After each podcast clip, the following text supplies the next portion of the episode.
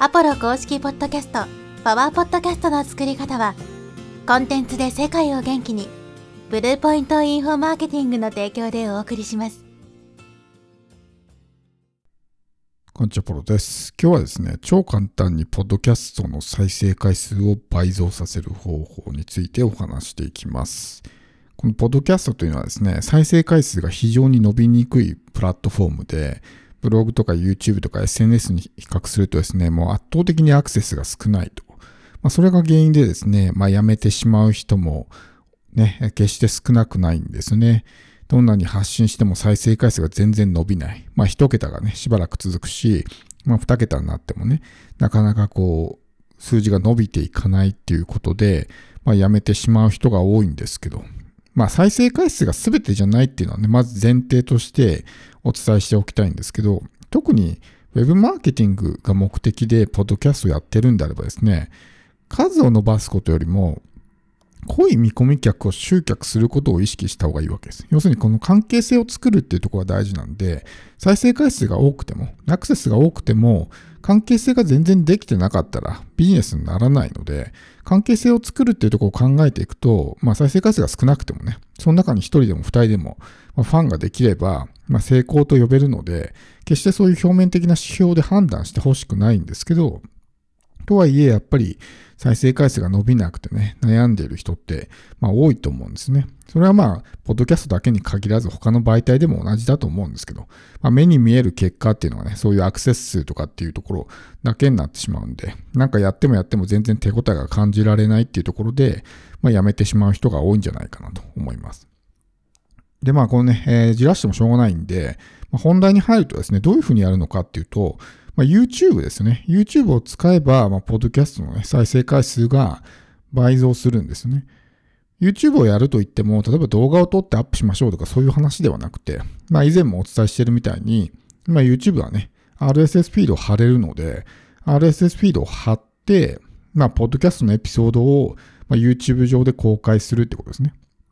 で、まあ、去年ですかね、YouTube Music に移行しますみたいな話があって、まあ、RSS フィードが貼れるようになりましたよとか、まあ、このチャンネルでも何度かですね、まあ、その YouTube Music の話をしたと思うんですけど、まあ、いろいろまあ実験段階で僕も手探り状態だったんで、まあ、話してる内容をね、2点3点したりとかってあったと思うんですけど、まあ、しばらく経ってみて、実際にポッドキャストを YouTube で運用してみて、まあ、思ったこと、感じたことをですね、まあ、現段階の話で言うと、思った以上にですね、YouTube でポッドキャストを聞いてる人は多いっていうのはすごく分かりましたよね。普通に自分で動画撮ってあげるのと変わらないぐらいの再生回数が出たりとかしますし、結構じっくり聞いてくれてるなみたいな。その視聴維持率も普通の動画よりも長かったりとかね、するので、当初の見立てではですね、ポッドキャストで、あ、違いますね、YouTube で、そういうね、ポッドキャスト、静止画のポッドキャストをこう上げても、まあ、すぐにね、離脱するというか、あんまじっくり聞く人いないんじゃないかなっていうのが僕の見立てだったんですけど、いざ蓋を開けてみるとですね、結構聞いてくれてるんですね。だから本当に YouTube の普通の動画と、まあ、そんなに遜色ないぐらいの再生回数いくから、ということを考えると、ね、単純にもうアクセスが倍以上増えたような状態ですよ。Spotify とか Apple とかで投稿してるのがもう一個増えたみたいな状態になるんですね。しかもそれっていうのは別に個別のね、アップロード作業が必要になるわけではなくて、RSS フィードを貼ればですね、自動的に過去のエピソードも含めて全部吸い上げてくれるんで、僕だったら当時900ぐらいあったんで、900エピソードがバーンとね、YouTube 上に公開されたわけですね。まあ、それぐらいエピソードが多いと、1日あたりだいたい100から150ぐらいしかね、吸い上げてくれないんですけど、でもまあ何日か経ったら全部のエピソードはね、公開みたいな感じになるんですよね。だからそうすると、再生回数が倍に増えるわけですよ。しかも、YouTube だけじゃなくて YouTube Music の方にも公開されるから、ってなるとね、この媒体が2つ増えたみたいな状態になるわけですね。だから YouTube でも再生されるし、YouTube Music でも再生されるってことです。だからめちゃくちゃアクセスが増えるわけですね。当然自分のリスナーとか見込み客っていうのは、このポッドキャスト上だけにいるわけではないので、Spotify とか Apple とかは聞かないけど、YouTube は見てるっていうね。人もいるわけですよ。で、そこでもし自分のことを知ってもらったら、気に入ってもらえたらね、そこで話を聞いてもらうし、いいなと思ったら、チャンネル登録してもらえるんですね。で僕はまあチャンネル、ポッドキャスト2つ持ってますけど、メインチャンネルの方は自分の YouTube のチャンネル上で公開してるんですね。で、このチャンネルの方、セカンドチャンネルの方はアカウントを分けて、ちょっとあまりにも両方くっつけるとね、あまりにもちょっとコンテンツが多くなりすぎてしまうんで、セカンドチャンネルの方は切り離して別アカウントで YouTube にね、アップしてるんですけど、それでもね、チャンネル登録者が何人かいるんで、そういう状態でもね。だからやっぱり YouTube 上でも聞いてくれる人はいるってことですよ。しかもまあ、ほぼ労力はいらない。ただ、ポッドキャストの投稿してるだけで、自動的に勝手にエピソードが公開されていくんで、自動で勝手に再生されて、勝手にチャンネル登録が増えていくみたいな感じになるわけですね。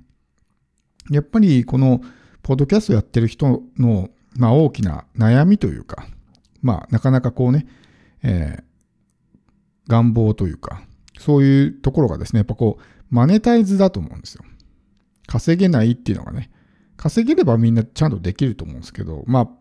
ポッドキャストってすごくマネタイズが難しいし、まあ、お金になりづらいので、やっぱそういうお金がモチベーションになってる人っていうのは続きづらいんですけど、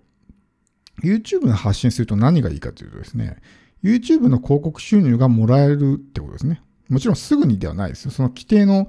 ね、えっ、ー、と、1000名以上登録者とか4000以上再生時間とかっていうのはあるんですけど、それをクリアすればお金が入ってくるわけですよ。だから、やらないよりはやった方が絶対マシなんですね。やらなかったらゼロじゃないですか。でもそれ RSS フィード貼って別に伸びなかったとしても、何ら被害はないわけだし、とりあえず投稿だけしとく。投稿というか、まあ、RSS フィードだけ貼っとけば自動で勝手に投稿されていくんだから、放っておけば勝手に少しずつね、チャンネル登録も増えていくし、当然時間はかかると思いますけど、ね、えー、チャンネル登録が増えてある程度までいけば、そうやって広告収入がね、もらえたりとか、今後はひょっとしたら YouTube ミュージックの方でも広告収入がね、得られるようになるかもしれないので、そうするともうそれだけでね、お金が入ってきたりとかってあるんで、僕の場合だと、そのまあメインチャンネルの方と、ね、えー、くっつけてるんで、その YouTube のアカウント。だからそこにも当然このメインチャンネルのポッドキャストのエピソードっていうのは加算されてるわけですね。だからそこでチャンネル登録が増えれば、それがまた収益化、マネタイズにもつながりやすくなるしね。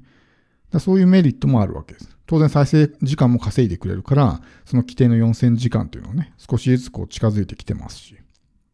ということになるんですよね。なので、ポッドキャストやってそういう再生回数が伸びないとかね、マネタイズができないっていう人は、まあ、YouTube にね、RSS を投稿する方がいいと思います。YouTube Music にダイレクトで RSS を貼ることもできるんですけど、自分がやってみた感じだとやっぱ YouTube の本体の方にやった方が、そうしたら YouTube Music だけじゃなくて YouTube の本体の方でも、ポッドキャストが自動でね、公開されるようになるんで、まあ2箇所にね、自分のコンテンツが出てくる形になるから、当初のね、僕のこう見立てというか、